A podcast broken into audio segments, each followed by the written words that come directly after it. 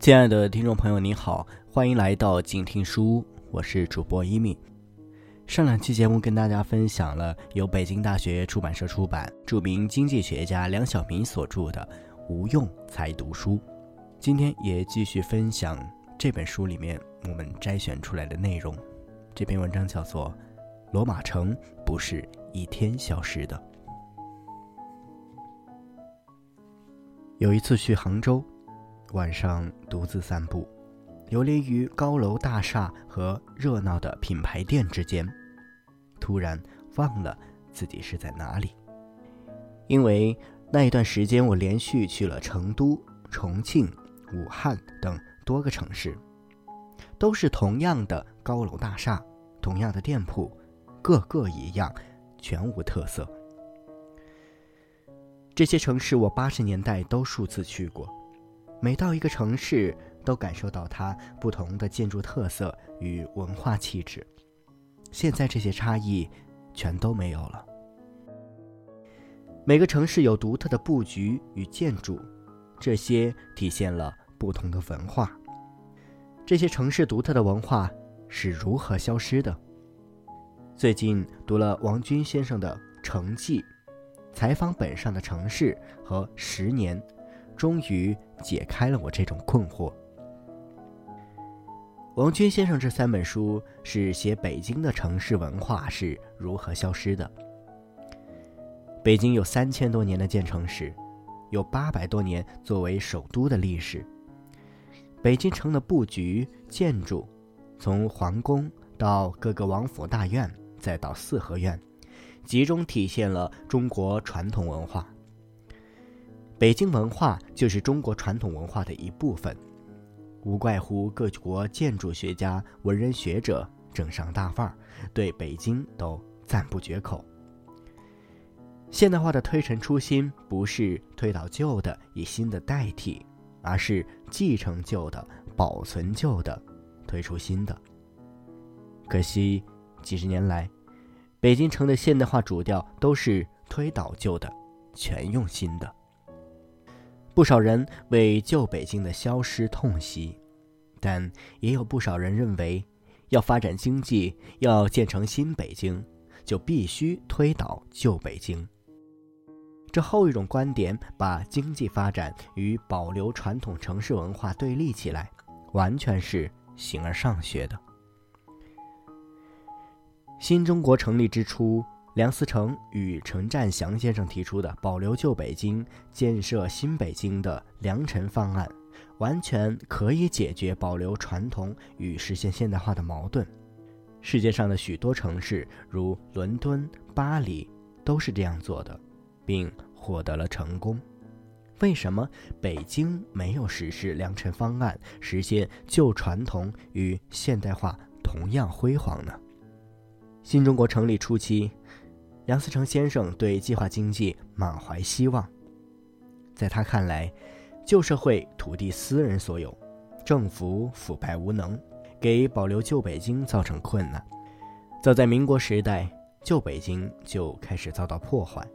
计划经济下，土地公有了，政府可以统一规划，可以有计划、按比例的发展经济。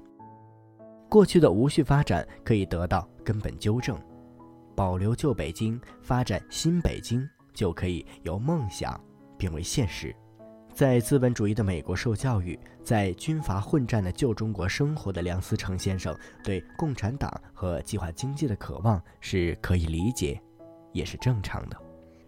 尽管旧北京的毁坏从军阀混战到民国时代就开始了，但有决定性意义的一步还是在以后。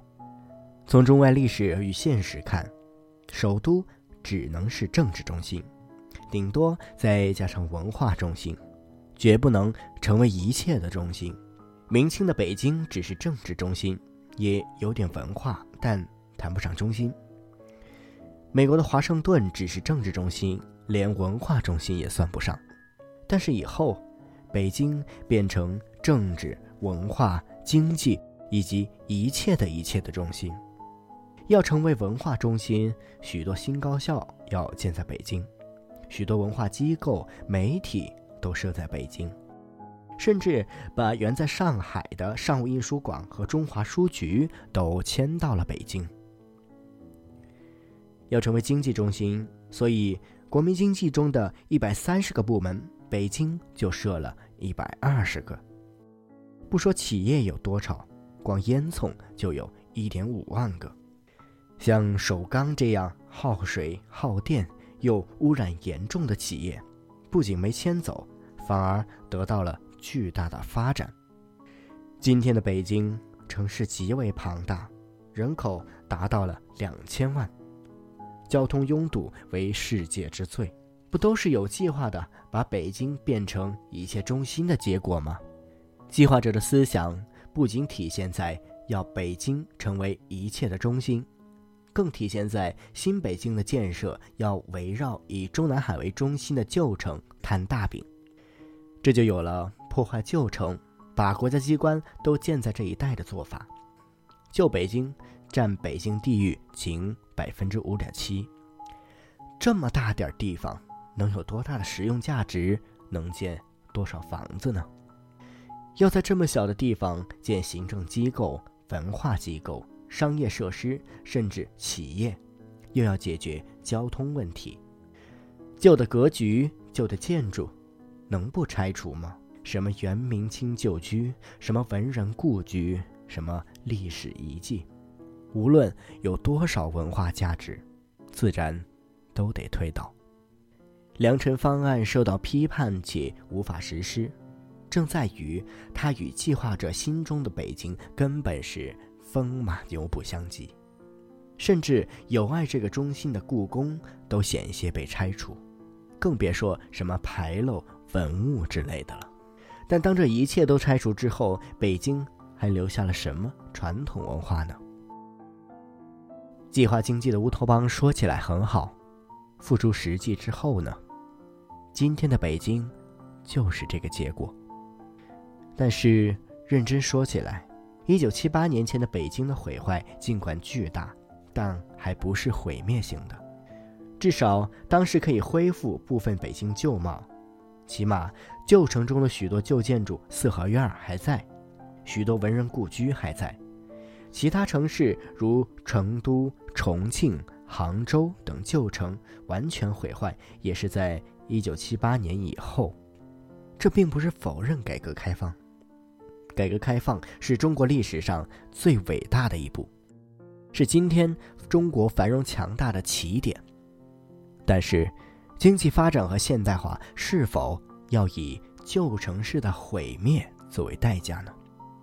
如果我们有更多保护传统文化、保护旧城市的概念，那么就可以完全在保护城市文化的基础上，实现今天这样举世瞩目的光辉成就。可惜，我们在一味追求发展、追求现代化中，忽略了历史，忽略了传统文化。以经济建设为中心并不错，但绝不等于为 GDP 而牺牲一切。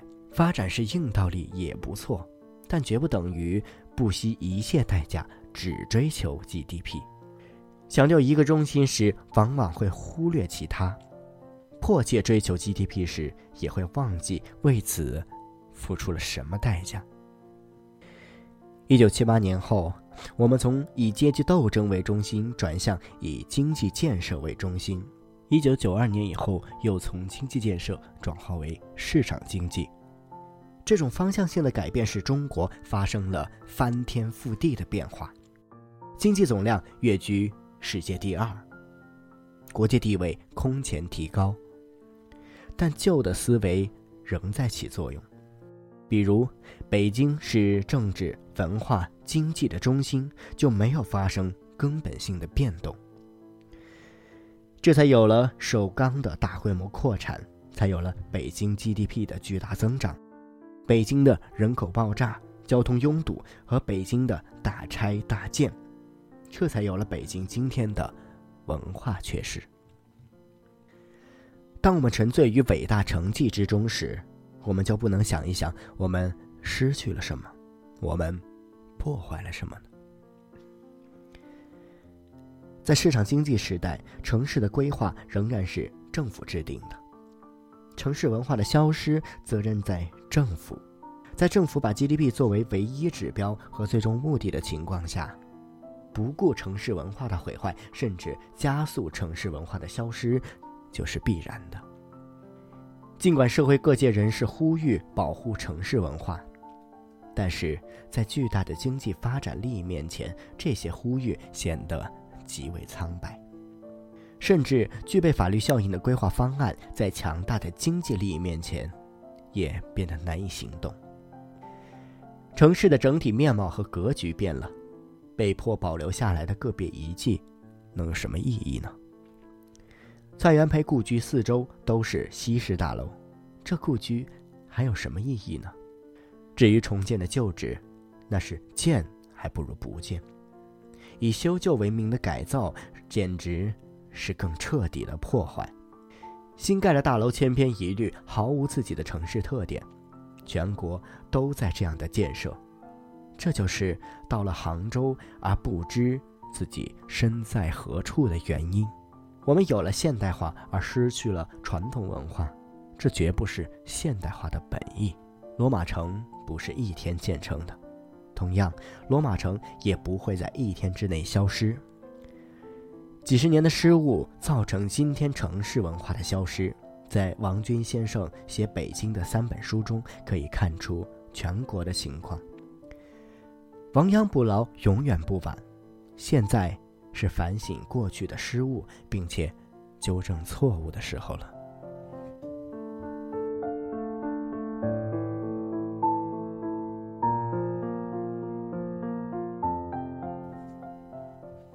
好了，今天的书我们就读到这里。静听书屋，我是伊米。我们下期继续。